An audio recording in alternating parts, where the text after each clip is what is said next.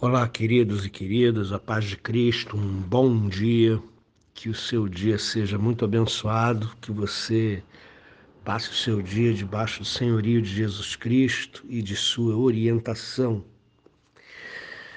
Quero eh, pedir a você que abra sua Bíblia na primeira carta de Paulo a Timóteo, capítulo 2, nós vamos ler dos versos 11 a 15 um texto muito mal interpretado, este, e que as pessoas sem conhecimento se utilizam para fazer diversas coisas que a Bíblia não está orientando. Então eu peço a você que preste toda a sua atenção e, se possível, ouça esse áudio mais de uma vez.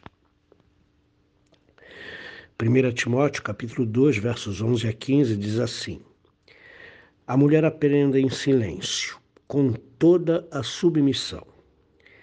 E não permito que a mulher ensine, nem exerça autoridade de homem, esteja, porém, em silêncio. Porque primeiro foi formado Adão, depois Eva. E Adão não foi iludido, mas a mulher, sendo enganada, caiu em transgressão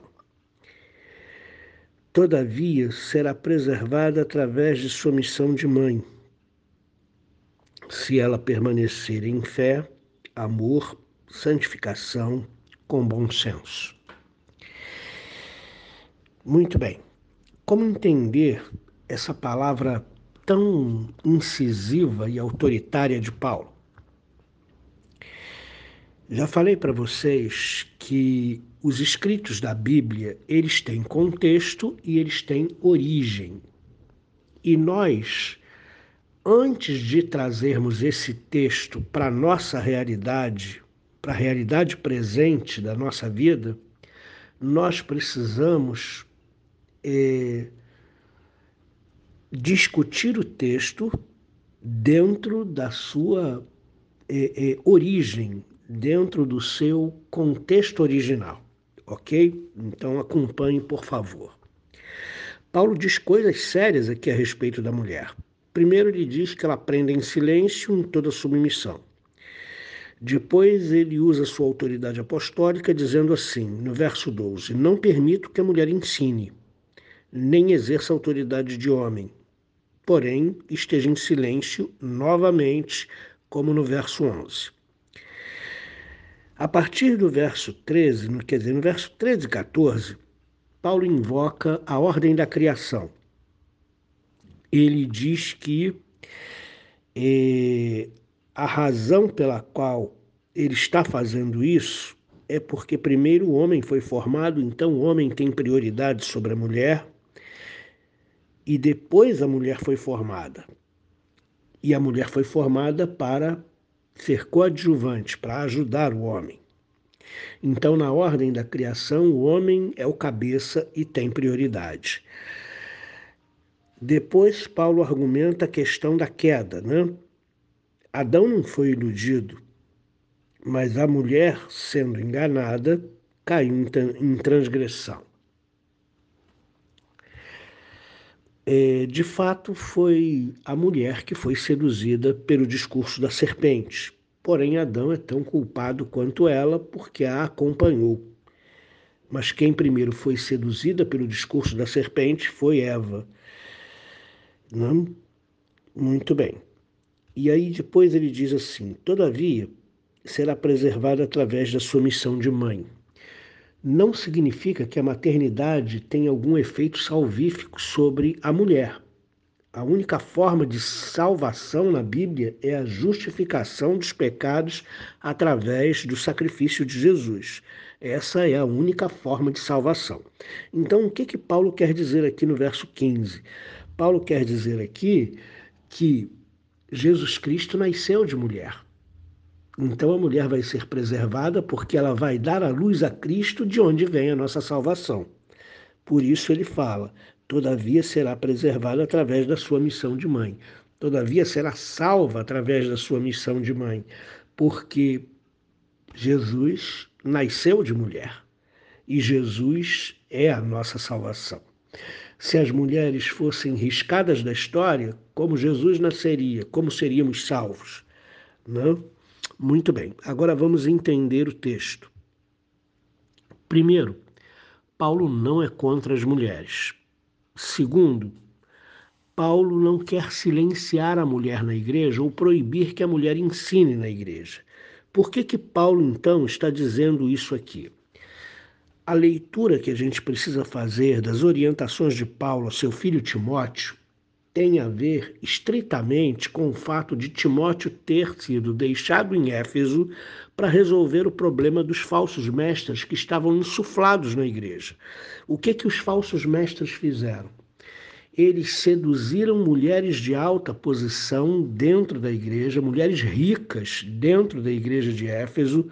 Por isso, no verso anterior, na, é, no dia de ontem, né, a gente viu que Paulo fala é, da ostentação, dos frisados de cabelo, dos, das joias a serem usadas pelas mulheres e etc.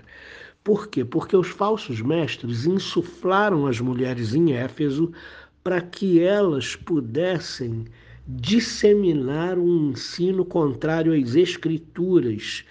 E com a ajuda dos falsos mestres, as mulheres alcançaram posição de ensino e de governo em Éfeso, e elas estavam se levantando contra a autoridade constituída na igreja de Éfeso, que procurava corrigir os falsos mestres e as doutrinas que eles é, disseminavam na igreja.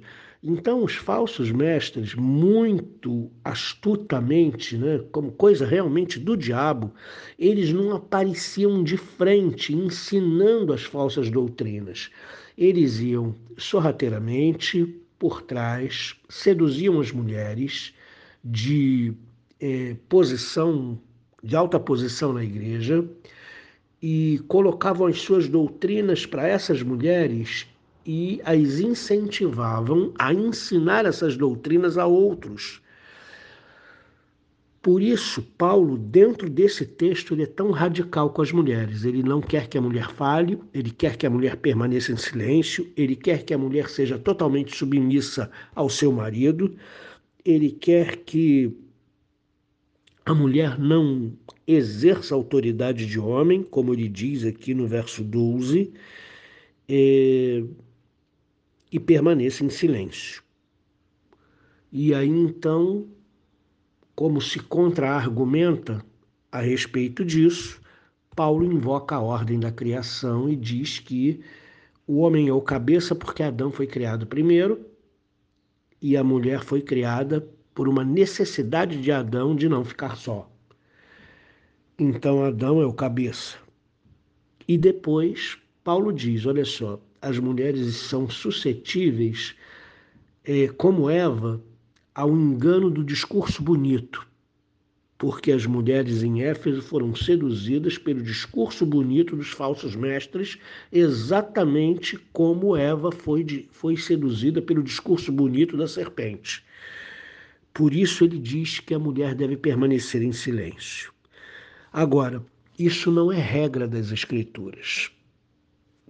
Isso é um caso específico de Éfeso e de Corinto, porque na primeira carta de Paulo aos Coríntios, capítulo 14, verso 34, você vai encontrar mais ou menos a mesma ideia que você encontra aqui na primeira carta de Paulo a Timóteo, capítulo 2, verso 11 a 15.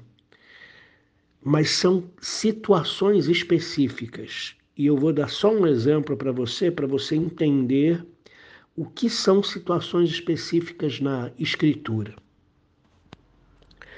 Em igreja nenhuma, só em Corinto, Paulo manda as mulheres usarem véu. E a coisa de 20, 20, 30 anos atrás, tinha igrejas, boas igrejas de boa doutrina, que ordenavam as suas mulheres a usarem véu por causa da ordem de Paulo em Corinto, o que não procede. Paulo não mandou as mulheres usar véu em Filipos, em Colossos, em Tessalônica, em Roma, em lugar nenhum, só em Corinto. Isso que que fala para nós? Que a questão do véu era uma coisa específica da cidade portuária e muito prostituta de Corinto, onde as mulheres cortavam, cortavam o cabelo, né? E aí então Paulo mandava elas usarem véu para não serem confundidas com as prostitutas. Então, essa ordem, né, que a mulher não ensine na igreja, que a mulher não fale na igreja, que a mulher permaneça em silêncio, é algo específico das orientações de Paulo a Timóteo para que Timóteo resolva o problema com os falsos mestres em Éfeso. Então, é um problema específico. Você não vê Paulo fazer uma recomendação geral em todas as cartas que ele escreve que são nove cartas às igrejas, né? Somente para uma igreja ele fala isso, que é Corinto, que eu já citei aqui, 1 Coríntios 14, 34. E a orientação para Timóteo, porque Timóteo vai é deixado em Éfeso para resolver o problema da influência dos falsos mestres, da falsa doutrina no meio da igreja de Éfeso, e Paulo então fala isso aqui. Mas são coisas específicas, não são coisas para serem trazidas para o nosso dia, para a nossa igreja e dizer: ó, Paulo está dizendo a Timóteo que não quer que a mulher fale na igreja. Então, a partir de hoje, nenhuma mulher vai falar na igreja. Isso é errado, é um erro de interpretação, é absurdo, ok? Uh, até porque Paulo, em Filipos, ele diz que tem duas ajudantes mulheres que lideram a igreja com ele, que é Evódia e Sintique. Então, se isso fosse uma regra geral, Paulo seria no mínimo incoerente, porque ele dá uma ordem para Corinto, ele dá uma ordem para Timóteo e descumpre a própria ordem em Filipos? Claro que não. Paulo está aconselhando especificamente Timóteo para a questão que existe em Éfeso, naquele momento, naquele contexto. Então ele dá esse tipo de ordem e ele é bem radical com relação a isso, tá? E em Corinto, a questão de Corinto quanto às mulheres era questão de submissão aos maridos. Elas ultrapassavam as autoridades dos maridos e, consequentemente, da liderança da igreja, e Paulo as repreende por isso.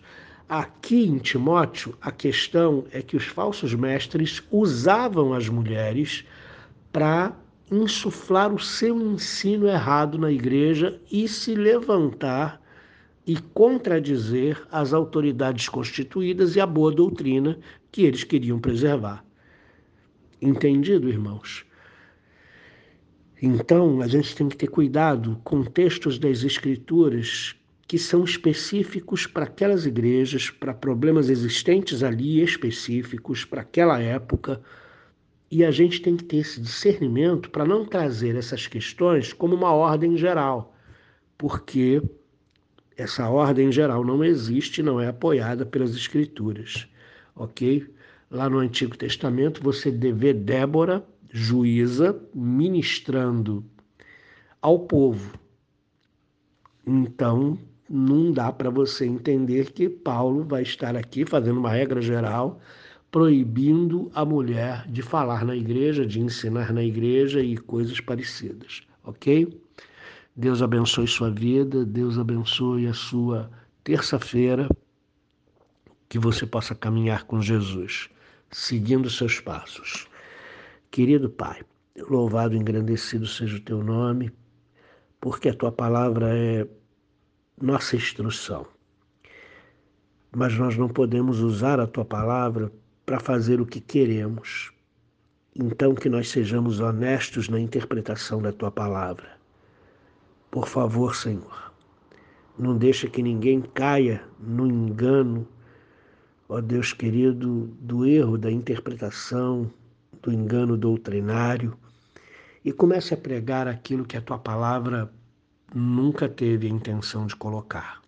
Ajuda-nos a enxergar a tua palavra como ela foi escrita, ó Deus querido, e a interpretá-la de maneira correta. Em nome de Jesus Cristo. Amém.